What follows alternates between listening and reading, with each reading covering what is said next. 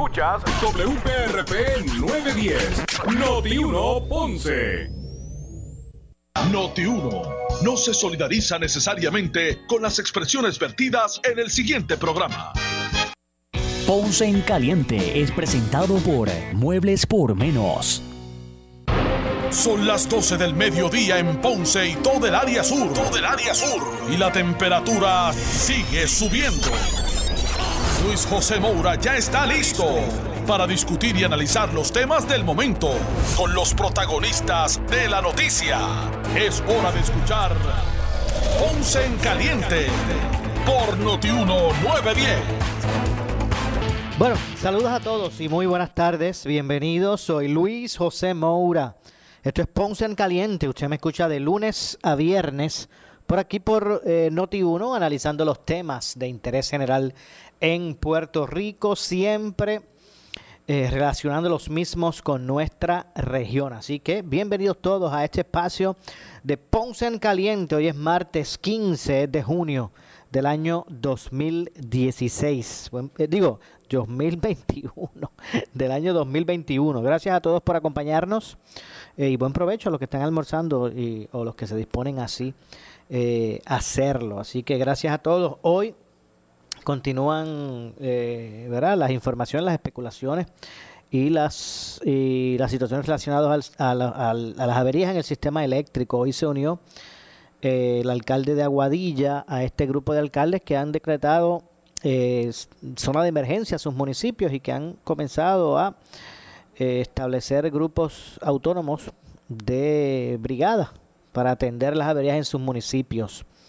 Eh, en esta ocasión pues se une el municipio de Aguadilla ese tipo de gestión que otros alcaldes han hecho en primera instancia por el realizado en primera instancia realizado por el alcalde de, San Sebastián Javier Jiménez entre otras cosas eh, hoy, anoche también pues se desarrolló un incidente en, San Sebastián donde salió fuera del sistema por un cortocircuito un, ¿verdad? unas áreas que provocaron, el cortocircuito provocó hasta el incendio parcial de dos residencias eh, y, un sinnúmero indeterminado de abonados sin servicio.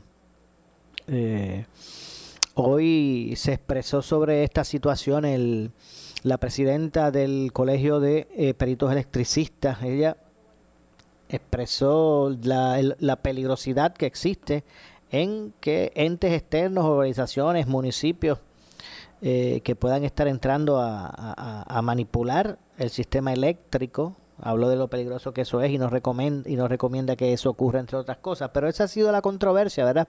A raíz de lo que fue la semana pasada el, el incendio en, en Monacillo. Eh, pues la comisión en la Cámara que preside Luis Raúl Torres y que atiende todo lo relacionado con el contrato de energía eléctrica a Luma, eh, tuvo al director, o debo decir, al presidente de la Junta de Gobierno de la Autoridad de Energía Eléctrica, entre otros funcionarios de, energía eléctrica, en su comisión. Así que vamos a escuchar y, poder eh, recapitular eh, lo que ha expresado o lo que entiende sobre este contrato el presidente de la Junta de Directores de Gobierno, de la Junta de Gobierno, presidente de la Junta de Gobierno de la Autoridad de Energía Eléctrica, el ingeniero Ralph Krill. Vamos a escuchar. Vamos a ver si por aquí podemos escuchar ver el desarrollo de precisamente de esa de esa vista pública. Vamos a ver si podemos eh, atender esto por acá y que podamos escuchar la misma. Explique. Ahora sí. Al ocurrir el evento, yo me procedo a llamar al director de generación. Él me indica que tuvimos un evento en Monacillos, que hubo un fuego, que las máquinas de San Juan, eh, Palo Seco. ¿Quién le dijo eso? Perdón. El director de generación y el subdirector de operación, Fernando Padilla.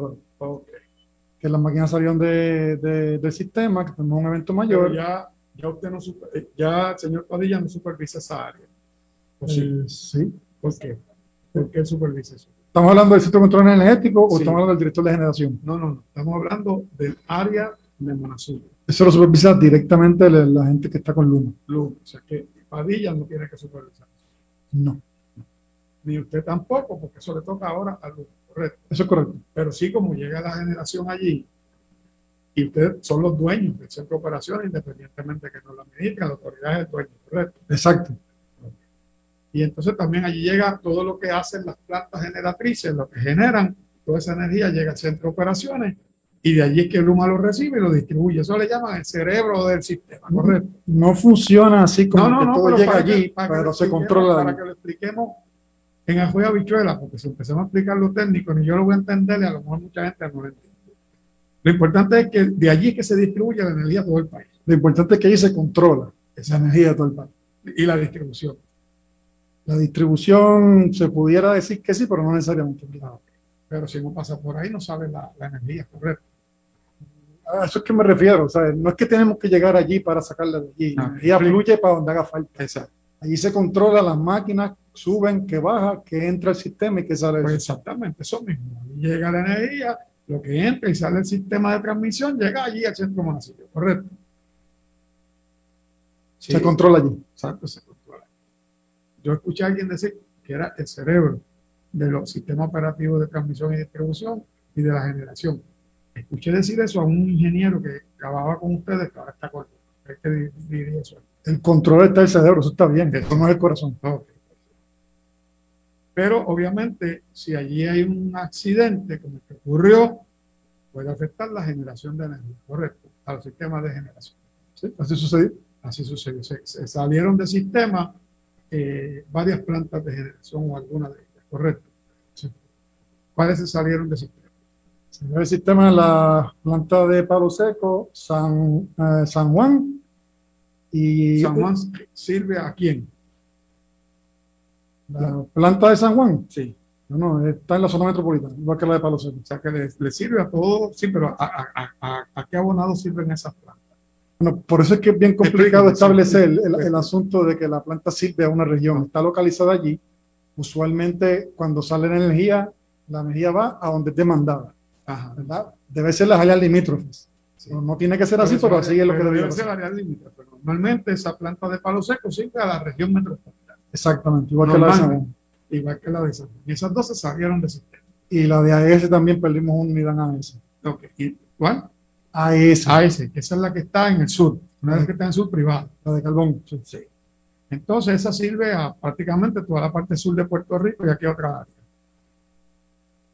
Sí, porque Llega, allí la energía y se distribuye. Exacto. Sí, pero como es a las áreas limítrofes, mayormente a la zona del sur, correcto. Sí. Eh, le pregunto, ¿cuánto tiempo estuvieron fuera esas, esas plantas de generación? Bueno, la- el evento ocurrió a las 6 y 11 de la tarde. eh, después que se verifica que las unidades no sufrieron daño, ¿verdad? Porque obviamente hubo un disturbio, tenemos que verificar las Un unidades. disturbio quiere decir que hubo como un rebote, yo lo voy a explicar de esa manera, como un rebote de energía hacia las plantas o algo así, o un bloqueo, o las plantas se autoprotegieron porque hubo un descargue, ¿verdad? La- Algo, no sé, no. Las plantas se autoprotegieron, Exacto. señor presidente. Ok, Recuerde, el elemento más costoso de un sistema eléctrico son las plantas de generación. Claro. Eso se tiene que Ah. proteger en su máxima expresión precisamente porque es costoso reemplazarlo, Y eso lo hace automáticamente. independientemente también del tiempo que tarda en, Sí. en reemplazarse. Por lo tanto, cualquier evento que ponga en riesgo la unidad generatriz, la unidad generatriz se va a O sea, salir. que por lo que pasó allí en Monacillo, pues esas tres plantas recibieron algún tipo de mensaje del sistema automático. Yo lo tratando de explicar en verdad como yo lo entiendo. Lo- lo que sucede- se autoprotegieron y salieron de, de- Lo- de- de producción. Técnicamente, y bueno, hablando de arroyo bichuelo, lo que pasa es que se aceleran más de lo que deben correr o dar rotar y para evitar problemas de destrucción de Sí, las como- turbinas, ellas se y desconectan. Entonces ellas tienen que sí, se, se- se protegieron. ok. Entonces, ¿cuánto tiempo estuvieron fuera esas plantas? Bueno, el número exacto, el, el tiempo exacto no lo tengo, pero ya para las nueve ya ellos tenían orden de ir eh, sincronizando para atrás y se fueron sincronizando poco a poco. Eso quiere Y restableciendo el sí, para poder volver a producir y mandarle energía suficiente para levantar la, la- servicio de energía eléctrica en todo Puerto Rico, en las áreas que Las horas que estaban ocupadas, eso es correcto. como cuántos abonados se quedaron sin servicio por eso. El número exacto no lo tengo, ¿verdad? Hay- Han habido números de 800, 900, pero realmente la zona metro- 800, 900 nada más. O sea, miles. ah, Hablando de miles. ah, nada más la Miles. palabrita. Sí, pero eso es que 800, 900 suenan poco, pero cuando me añade la palabra miles. Me de, sí, sí. En la zona metropolitana está el 70, 65% de toda la carga de la isla. Y mm. hay 1.46 millones de clientes. Exacto, pero se quedaron como 800, 900 mil abonados. Esos son abonados, no, no personas, abonados, clientes. Cuenta, cuenta, cuenta.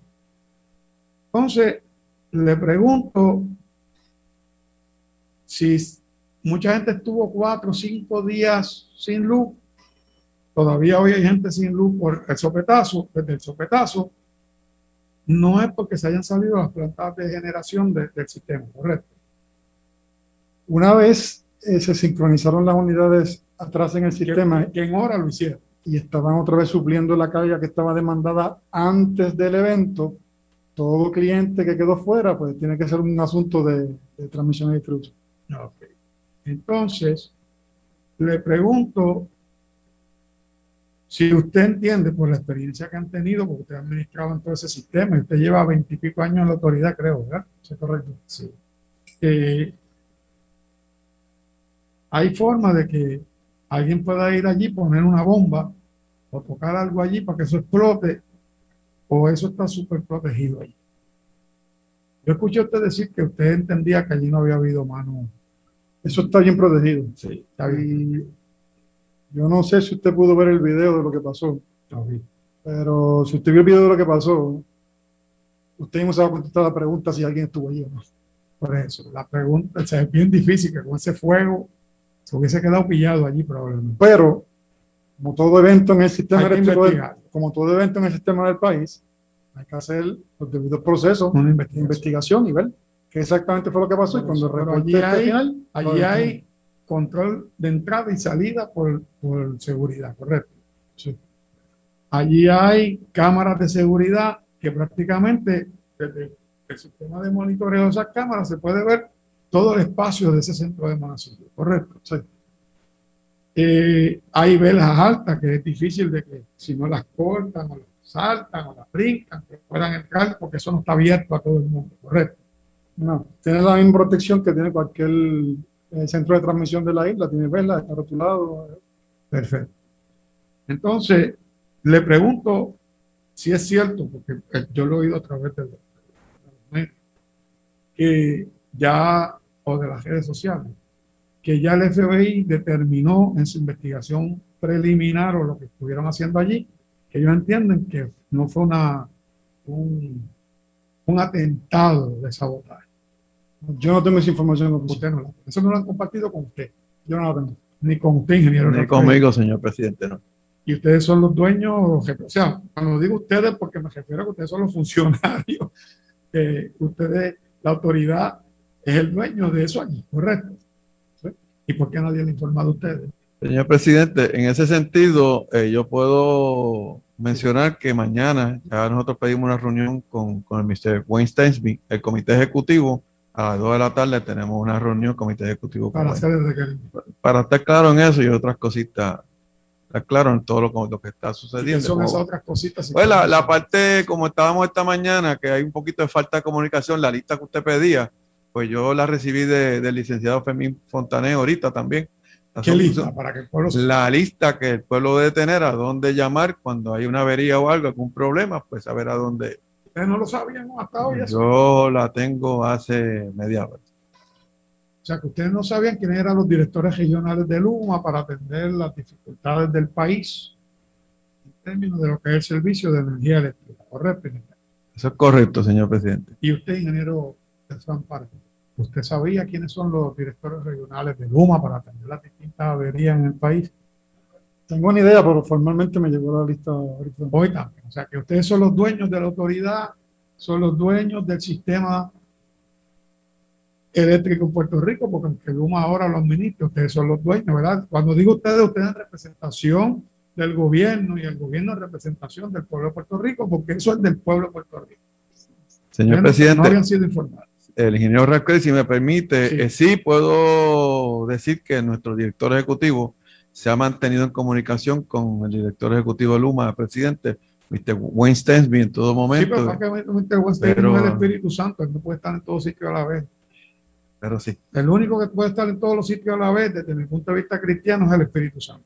O sea que para eso es que se nombran unos directores regionales por área, se nombran unos directores en las oficinas técnicas, porque hay unos directores regionales y unos directores de oficina técnica, correcto, ingeniero. Así que funcionaba la autoridad. Se supone que debe Pluma organizarse de una forma similar, unas regiones y unas oficinas técnicas.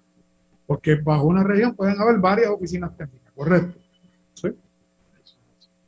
Entonces, vamos a, a, la otra parte de las plantas de generación recuperaron el sistema en unas cuantas horas, pero todavía como estaba el problema en, el sistema del cerebro para la distribución y el control del manejo de esa energía, todavía se quedaron por varios días muchos abonados sin servicio, ¿correcto? No, yo no, puedo decir esa aseveración es pues, pues, correcta. Pues, explíqueme.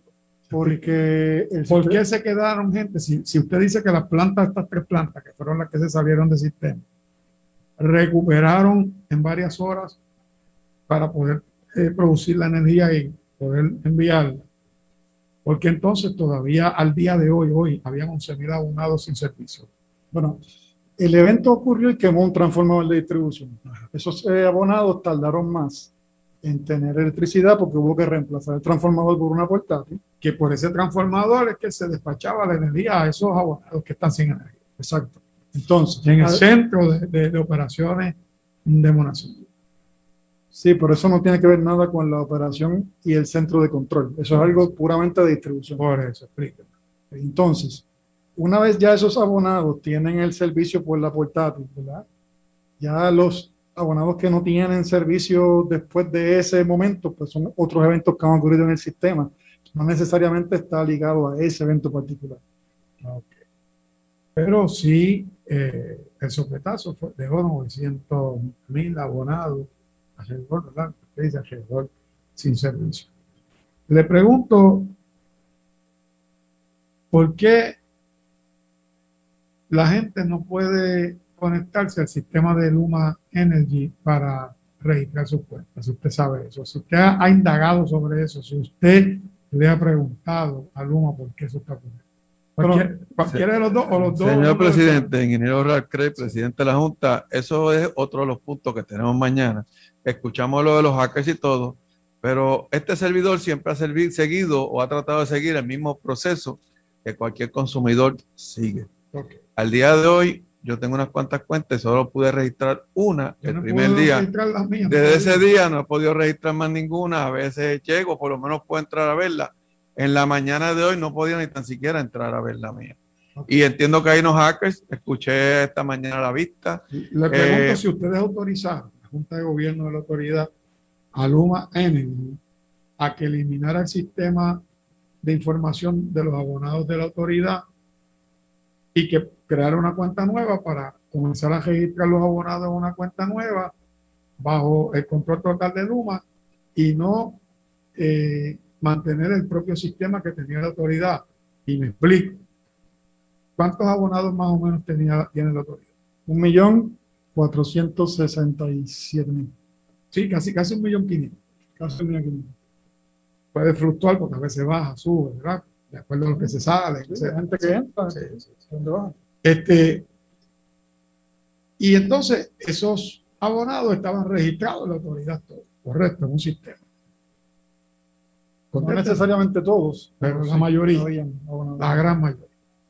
Y todos podían acceder a sus cuentas a través de la página de la autoridad, o de la, del sistema cibernético de la autoridad, correcto.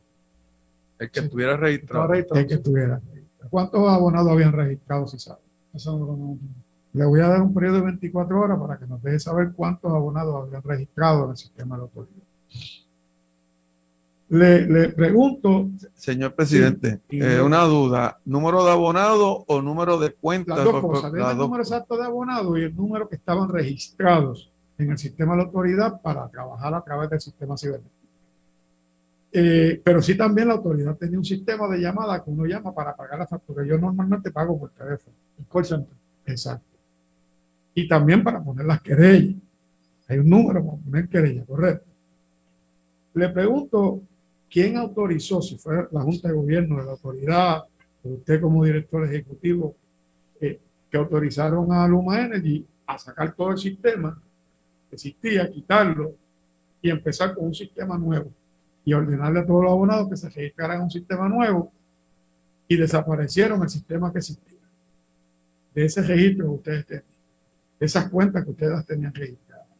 Y si el sistema de facturación también se eliminara de esa forma en que ellos lo hicieron, eliminamos todo, vamos a crear un sistema nuevo. Fue la Junta de Gobierno que ordenó eso. No, la Junta no ordenó eso. Entiendo que sí, en todo momento el ingeniero Irán Medero, que era, nuestro, era nuestro director o encargado de todo lo de IT, que ahora está con Luma, nos fue informando del nuevo proceso, el nuevo equipo que iba a utilizar Luma y que le gustaba porque era mucho más moderno. O sea, él estuvo a cargo de todo, estuvo... Y le pasó todo eso. Y le pasó todo eso. Y se fue con Luma de Y se fue también con Luma, igual que sus asistentes. correcto. Interesante. Entonces, la, la, la, pregunta es, pues, la hago porque Luma pudo haber, una de las formas de uno llegar a hacer un negocio y es como están pocos que ellos están comprando. Ellos no han comprado nada aquí. Se le hizo un contrato de mantenimiento y operaciones, me dicen. Pues entonces, llega Luma, puede manejar el sistema que existe y cambiarle los logos y cambiar la forma de presentación de la página, pero no necesariamente el sistema. Porque es que se ha hablado de que, ah, no, que el problema es que ahora hay una vulnerabilidad porque Luma ha sido atacada dos veces cibernéticamente. Le pregunto a ambos, ingeniero Paredes y ingeniero Ralph Craig, si anteriormente la Autoridad de Energía Eléctrica había sufrido ataques cibernéticos en su cuenta. De Fran Paredes para récord, la respuesta es sí. Sí, ¿cuántas veces? Era bastante constante. El, todo el tiempo. El caballero que menciona el presidente de la Junta, Irán Medero, no todo el tiempo, pero muchas veces.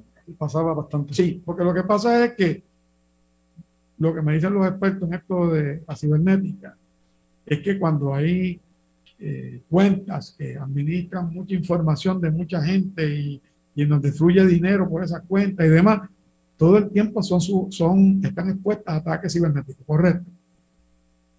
Y le pregunto si la autoridad tenía unos sistemas de seguridad para esos ataques cibernéticos. Y le pregunto si alguna vez el sistema dejó de operar por los ataques cibernéticos. Eh, señor presidente, eh, ingeniero Ralph por lo menos mi correo electrónico que fue hackeado a través de las alianzas público-privadas estuvo dos semanas fuera de servicio hasta que finalmente dieron con el hack y pudieron resolver. Pero por ahí se fue para el FOMB y siguió por ahí Pero, pero tuvimos dos semanas fuera de servicio. en términos de la autoridad, le pregunta si hubo algún momento que haya sido hackeada la cuenta que tenía la autoridad y que por eso la cuenta dejó de funcionar. Bueno, exactamente la razón no la recuerdo, pero sí recuerdo al, al, ingeniero Medero decirme que tenían un problema con un bridge de seguridad y que tenían unas páginas que estaban fuera. Pero, sí, unas páginas, pero no la cuenta en total. Bueno, la cuenta El detalle no lo tengo, pero de qué ha pasado, pues no pasa también. Por eso. Eh, o sea que no es algo nuevo que Luma venga ahora a alegar o a decir públicamente, ay, es que nos hackearon la cuenta. Eso ha pasado anteriormente. ¿Cierto? Le pregunto si ustedes le autorizaron a Luma Energy a cambiar el sistema de facturación y de cobro de la Autoridad de Energía Eléctrica, la Junta de Gobierno. Eso nos fue, se nos fue informado y que era parte del proceso. y ¿Quién le informó eso? Bueno, entre el mismo señor Irán Medero, ingeniero Irán Medero. ¡Wow! O sea, la persona que estaba a cargo de eso es la autoridad que respondía a ustedes y que ahora pasó algo. Sí, y eso es parte. ¿Y qué hace Luma ahora? Lo mismo, me entiendo yo. debe ser la misma función. Le pregunto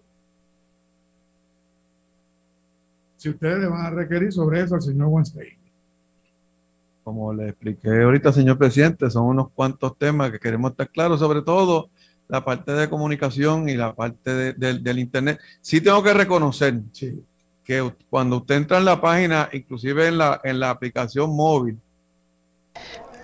Bueno, vamos a... Tengo que hacer una pausa al regreso. tengo que hacer una pausa. Al regreso vamos a estar escuchando el desarrollo de, ¿verdad? de esta vista encabezada por Ralph Krill, el ingeniero Ralph Krill, que es el presidente de la Junta de Gobierno de la Autoridad de Energía Eléctrica y obviamente pues dando constancia de, hasta dónde llega ahora con esto de la del, del traspaso de la transmisión y distribución a Luma y lo que viene, porque en este momento ya se están dando los pasos conducentes para también privatizar lo que es la generación. Pero vamos a regresar con este interesante tema luego de la pausa. Soy Luis José Moura, esto es Ponce en Caliente. Pausamos y regresamos. En breve le echamos más leña al fuego en Ponce en Caliente por Notiuno 910. Tú estás escuchando en tu radio el 630 AM, Noti 1, la estación de la fiscalización al gobierno. Las noticias cambian en cualquier momento. En cualquier momento.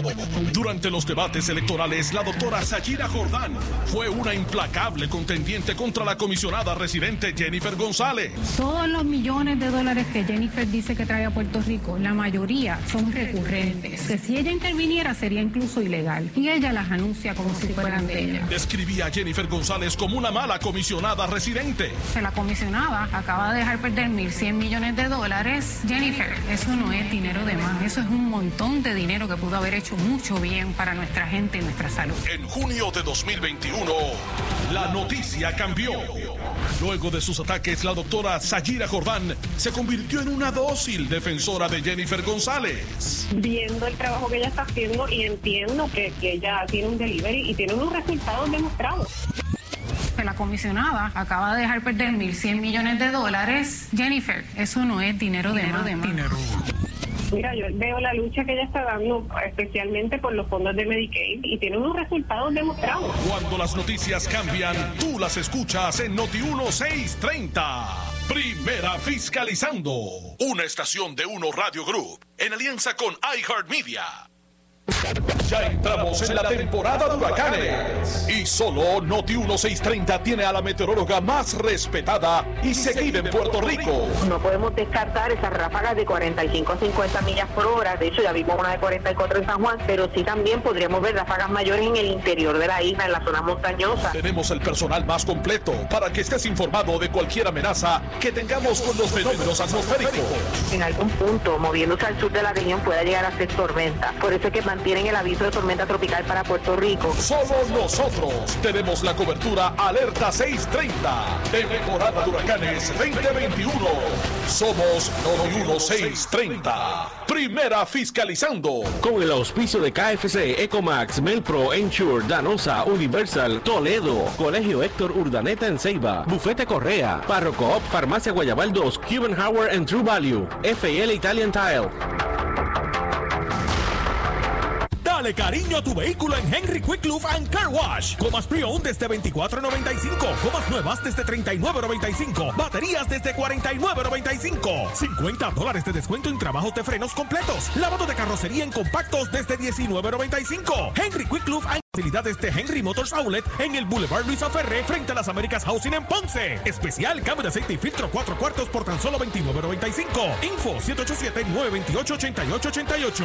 ¿Qué buscas? Muebles en seres o matrices. Muebles por menos lo tiene. Sin necesidad de crédito y con pagos mensuales bajísimos. Una gran cantidad de mercancía lista para entrega inmediata. Gabinetes en PVC, alacenas y barras para que tu cocina se vea nítida. Además, salas, cuartos y comedores. A precios que le gustan a tu bolsillo. Échale un vistazo a lo nuevo en Muebles por Menos. Salinas Villalba y Ponce. Carretera 14 frente al cementerio. Visita su página de internet. Por su calidad de servicio. Por su conveniente horario. Así es el Laboratorio Clínico Profesional Emanuel. Siempre brindándote un servicio de excelencia. Con tecnología precisa y avanzada para un resultado confiable. Un laboratorio completo. Y los resultados los recibo rápido y hasta por email. Con servicio a industrias y también a domicilio. Haz de Laboratorio Clínico Profesional Emanuel tu laboratorio de confianza. Ese es el mío. Y el mío también. En Juana Díaz, llámenos al 260-5504 o al 580-0080. Debido a la pandemia, el platanar se ha reinventado. Hemos superado huracanes, temblores, fuegos y la pandemia. El platanar, con sus exquisitos mofongos rellenos de las mejores chuletas cancán, abierto de miércoles y jueves de 11 a 8 y viernes a domingo de 11 a 9. No olvides solicitar el montisleño, dos chillos con mofongos rellenos de mmm, delicioso churrasco. El platanar Santa Isabel, 219-6507, le da la bienvenida a papá en su día. Si tienes 40 años o más, la prevención es lo más importante para evitar el cáncer de colon, esófago o estómago. En Advanced Endoscopy Center, el único centro de endoscopía ambulatoria acreditado en Puerto Rico, en Ponce Bypass, el doctor Álvaro Raymondé, gastroenterólogo por Certify, cuentan con los equipos más avanzados, incluyendo ultrasonido endoscópico, para la detección temprana de lesiones que pueden desarrollarse en cáncer de colon, esófago, estómago y también cáncer de páncreas. Llámanos al 843-1129. Escuche este y todos los jueves a las 7 y 50 de la mañana en Normando en la Mañana una entrevista con orientación financiera que de seguro traerá nuevas alternativas y soluciones para sus finanzas. Este y todos los jueves a las 7 y 50 de la mañana con Luis G. Bonilla Colón, vicepresidente ejecutivo de Puerto Rico Federal Credit Union. Puerto Rico Federal Credit Union. Somos tu alternativa financiera. Institución asegurada hasta 250 mil dólares por NCUA. Somos Noti 1630. Noti 1630. Primera fiscalizando. Le presento la realidad de la diferencia en los derechos civiles de Noti 1630 presenta un resumen de las noticias que están impactando a Puerto Rico ahora. Buenas tardes, señores. Soy Luis Dalmau Domínguez y ustedes escuchan Noti 1630, primera fiscalizando, última hora 1236.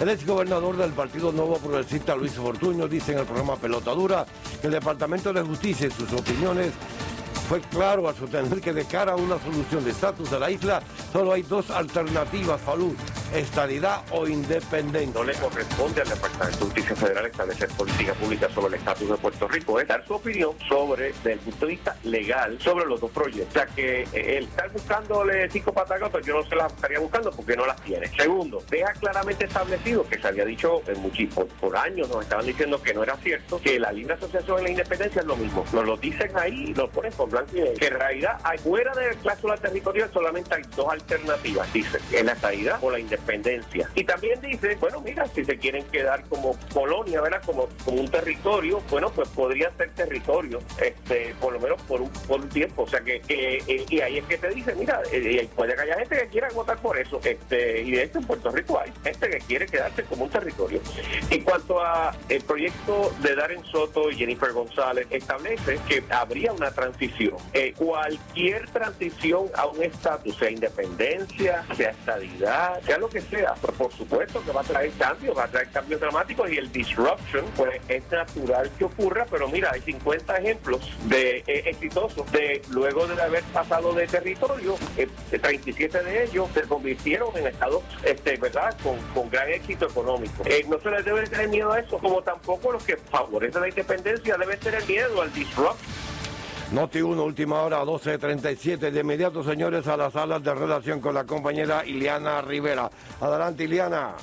Buen día a la audiencia de Noti1. Les saluda Iliana Rivera de Liz. Tengo en línea telefónica al alcalde de Ciales, Alexander Burgos. Buenas tardes, alcalde. Buenas tardes, Iliana, y muy buenas tardes a todos los radioescuchas. Alcalde, ustedes están trabajando con una situación de emergencia. Hemos visto unas imágenes donde se han reportado unos derrumbes. Hay unas piedras caídas cercanas de, de unas residencias. Eh, ¿Qué fue lo que ocurrió? Las pasadas dos semanas en nuestro municipio, específicamente en el barrio Poza, ha estado sufriendo de grandes lluvias. Entonces eso ocasionó que en el día, en la tarde o noche de ayer, a las 11 de la noche, pues este, ocurriera estos derrumbes. Se cayeron, ¿verdad? Este, uno, este, unas cuatro rocas gigantes, igual que otros árboles, escombros vegetativos, etcétera, desde las montañas y impactaron cerca de dos residencias. Inclusive las residencias sufrieron unos daños, gracias a Dios que no pasó a Pueblo Mayor, que afectara la, infraestructura de las, de las casas, ni, ni puso en juego las vidas, pero este, es una situación que, que, nos, que nos permite pues cerrar el tráfico, invitar a un geólogo para que inspeccione el área y tomar las acciones pertinentes porque eh, es una zona de, alto riesgo en estos momentos. ¿Cuán grave es el daño que ocasionó este derrumbe? En cuestión de la, vía, que es una carretera principal, que es una, la 615 del barrio Poza, impactó la carretera creó un hoyo dentro de, la carretera que, imposibilita pues actualmente el paso. Eh, también este, las piedras están en el medio. Otras eh, invadieron la, propiedad, gracias a Dios, que fue en el, en el patio. Pero si una de esas rocas llegara a tocar una de las columnas de la, de la residencia, podría representar hasta el colapso de la misma vivienda. Y la otra, pues simplemente rozó por la verja desde entrada. ¿Es la primera vez que ocurre este tipo de deslizamiento? Bueno, eh, a esta tal magnitud sí, en, esta vía sí. Han habido por menores y, y derrumbes a menor escala. Pero ya se había advertido que una situación como esta pudiera ocurrir en esa urbanización, en esa zona. Esto es, una, esto es una urbanización, esto es, este, una es una vía eh, eh, rural. Ok, ¿y cómo están las personas? Eh, ¿Algunas han, sido afectadas? Porque esto fue en plena noche.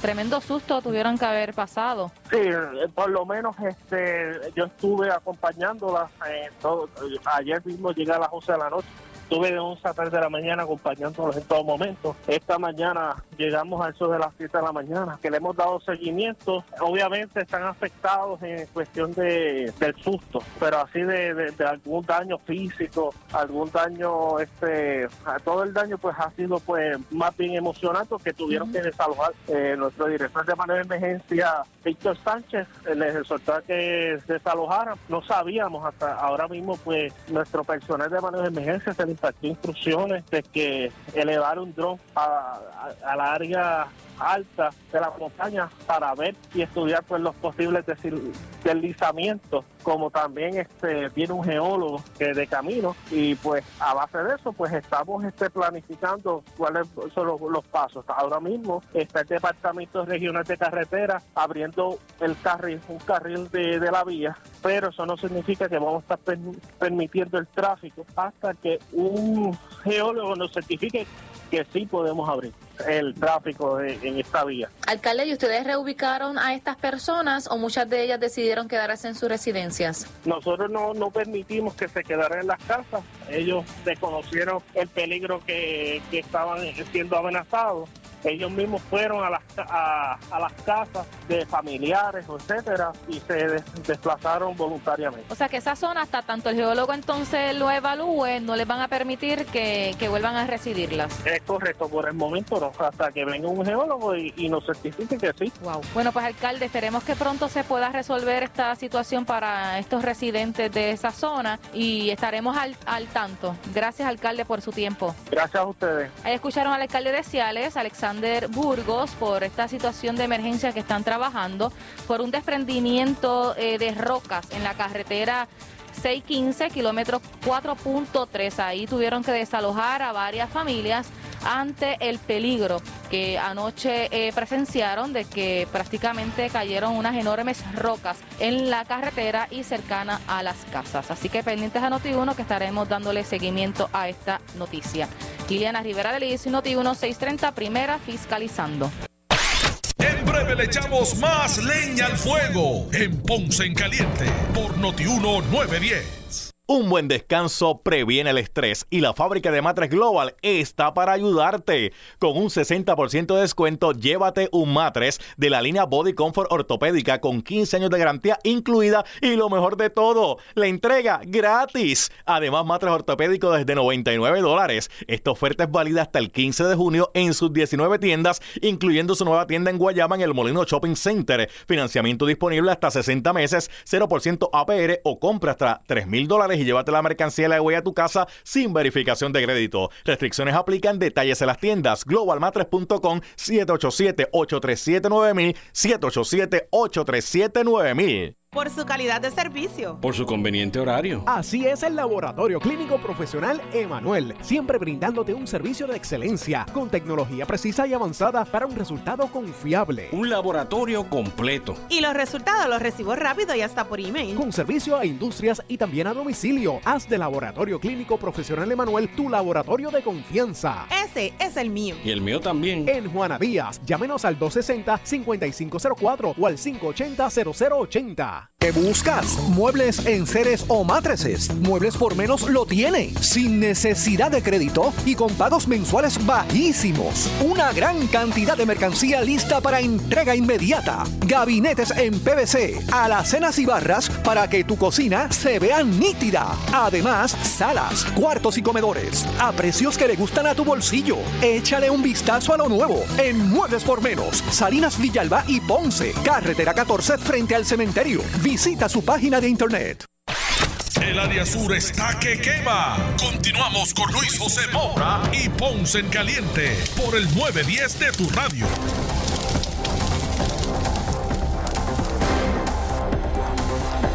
Bueno, estamos de regreso. Soy Luis José Moura, esto es Ponce en Caliente. Usted me escucha por aquí por Noti1 de lunes a viernes a las 12 del mediodía, de 12 a 1, una de la tarde, analizando los temas de interés general en Puerto Rico. Bueno, vamos a regresar a escuchar eh, la vista pública de la comisión que investiga todo lo relacionado al contrato de energía eléctrica con Luma Energy. Hoy está el ingeniero Ralph Krill. Eh, o en, o en, este, ¿verdad? En este, en este audio está el ingeniero eh, Ralph Krill, que es el presidente de la Junta de Directores o de Gobierno de la Autoridad de Energía Eléctrica. Vamos a escuchar.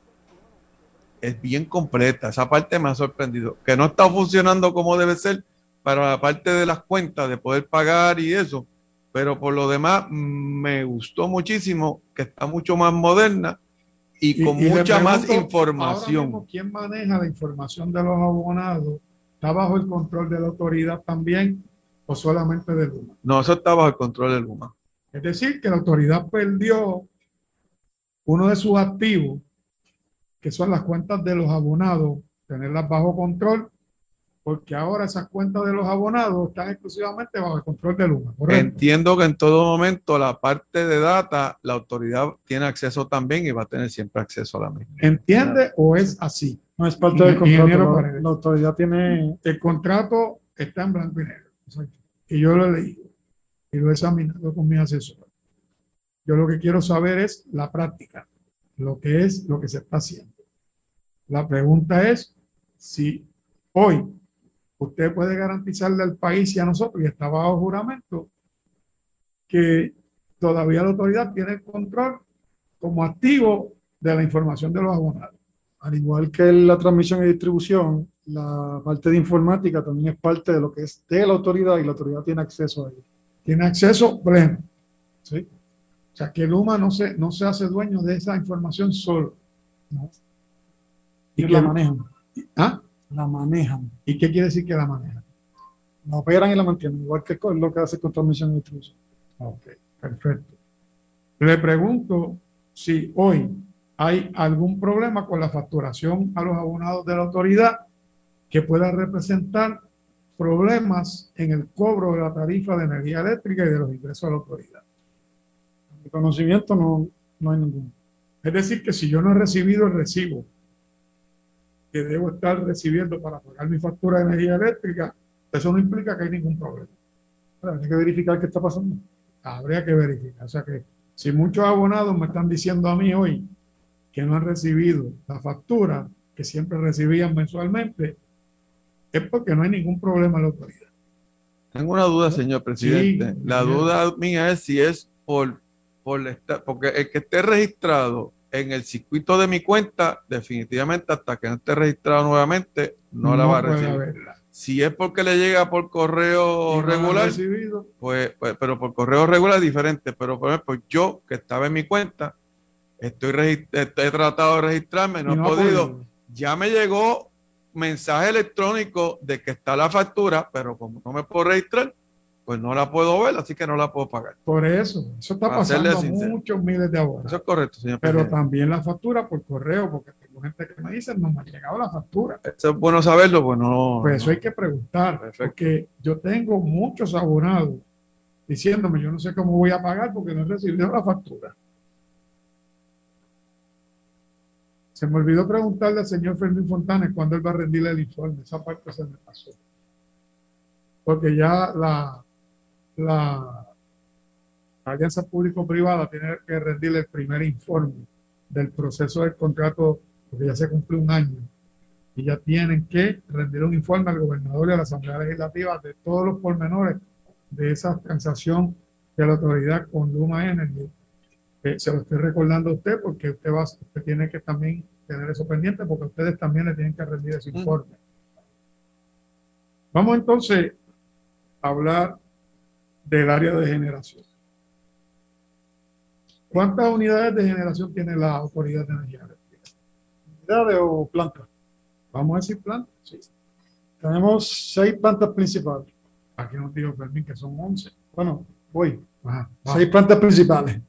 Tenemos Palo Seco, San Juan, Cambalache, Mayagüez, Costa Azul y Aguirre. Luego de esas están las plantas remotas, que tenemos una en Daguau, una en Yabucoa, otra en Vega Baja, y así sucesivamente. Cuando usted dice remota, explíqueme qué es eso. Como son remotas, son unidades que son lo que llamamos las unidades PICO, las picking units, que son unidades de 20 megavatios que están en lugares para ayudar para ayudar al pico o para ayudar a algún tipo de estabilidad que haga falta. Para, para que nos entendamos bien, eso quiere decir que cuando hay un bajón porque hay mayor demanda de, de usuarios requiriendo energía, pues entran esas plantas a ayudar.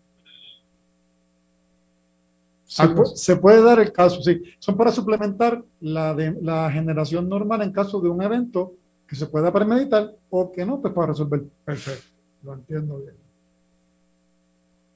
¿Qué por ciento de la capacidad instalada de la autoridad, eh, de, la, de, la, capacidad instalada de la autoridad de eléctrica es, del total de la capacidad generatriz en la red eléctrica de la isla? Eh, me explico. O sea, ¿qué por ciento produce la Autoridad de Energía Eléctrica, que por cierto nos produce eh, Ecoeléctrica, AES y lo que son las plantitas estas que se han unido renovables. El pico ahora mismo está como por 2.700, 2.800 y eh, AES suple 454, Ecoeléctrica suple 530. Ahí no tengo los porcientos a la mano, pero esas son las cantidades. Nos dijo aquí más o menos Fermín que era un 40% las privadas. Bueno, tengo que hacer una pausa, regresamos con más. Esto es Ponce en Caliente, pausamos y regresamos. En breve le echamos más leña al fuego en Ponce en Caliente por Notiuno 910. ¿Qué buscas? Muebles en seres o matrices. Muebles por menos lo tiene. Sin necesidad de crédito y con pagos mensuales bajísimos. Una gran cantidad de mercancía lista para entrega inmediata. Gabinetes en PVC, alacenas y barras para que tu cocina se vea nítida. Además, salas, cuartos y comedores. A precios que le gustan a tu bolsillo. Échale un vistazo a lo nuevo en Muebles por menos. Salinas Villalba y Ponce. Carretera 14 frente al cementerio.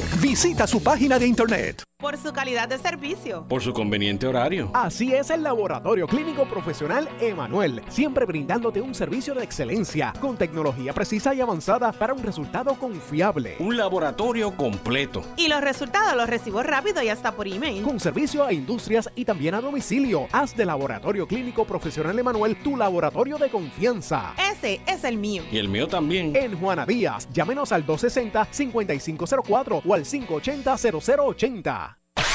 El área sur está que quema. Continuamos con Luis José Moura y Ponce en Caliente por el 910 de tu radio.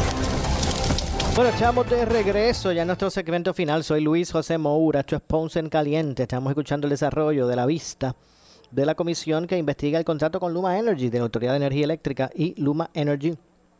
En esta ocasión, pues está el eh, presidente de la Junta de Gobierno de la AAA, entre otros funcionarios, digo, de la de, la, de energía eléctrica. Eh, me, me, refiero al ingeniero Ralph Krill. Vamos a escuchar. Concentración en finanzas. Tengo una maestría también con concentración en estadística y finanzas. A lo largo de mi carrera he trabajado. ¿Cuántos años lleva la autoridad? Perdóname.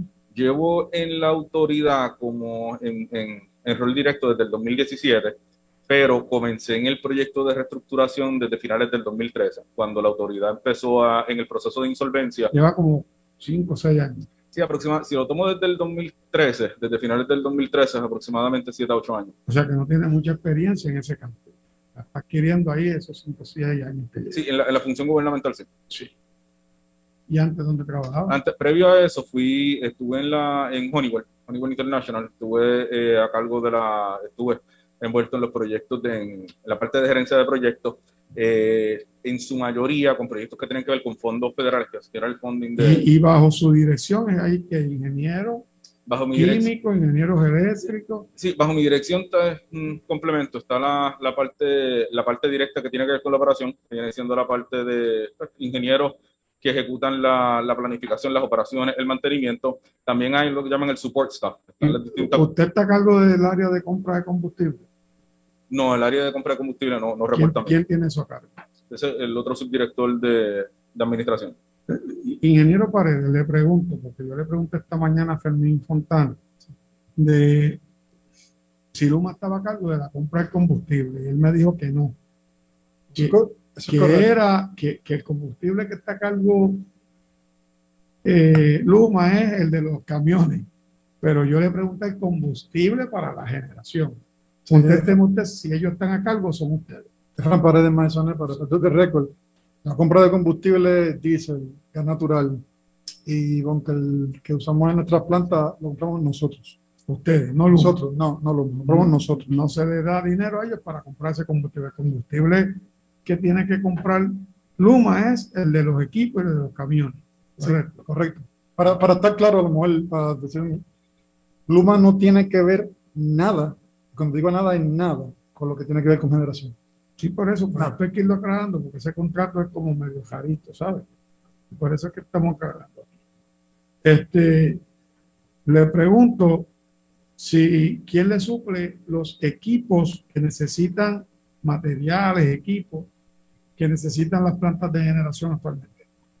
Contésteme, Padilla. Sí, Fernando Padilla para, para Record. Lo que tiene que ver con las plantas generatrices, operación y mantenimiento, los sistemas de suministro eh, vienen, están a cargo de, de, la Autoridad de Energía Eléctrica.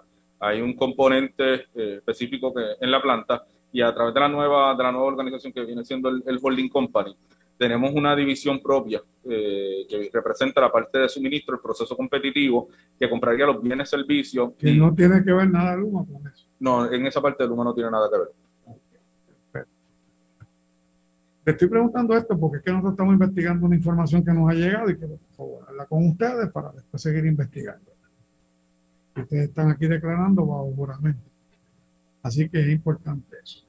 Le, le pregunto si actualmente se le están proveyendo los materiales y equipos necesarios a las plantas de producción de energía de la autoridad para que puedan resolver cualquier situación que tengan allí en cuanto a materiales o equipos que necesitan para reparar algún área. Sí, no, Padilla, sí. porque él es el de operaciones. Si sí. usted quiere intervenir con gusto. Sí, Fernando Padilla, Fernando Padilla para Record, sí. En estos momentos nosotros tenemos los, no tan solo los inventarios, pero también los presupuestos asignados eh, para poder eh, suministrar a lo, a, a los director, al directorado de generación a los jefes de plantas y a los equipos de apoyo para poder ejecutar los proyectos que, que se requieran de operación y mantenimiento. Así bueno, Ponce en Caliente fue traído a ustedes por Muebles por Menos. Bueno, ya nos, nos despedimos, no nos resta tiempo para más. Realmente eh, yo regreso mañana como de costumbre aquí a Ponce en Caliente, así que no se retiren que tras la pausa ante la justicia. Ponce en Caliente fue traído a ustedes por Muebles por Menos. Escuchas sobre UPRP 910, Noti 1 Ponce. Noti 1 no se solidariza necesariamente con las expresiones vertidas en el siguiente programa.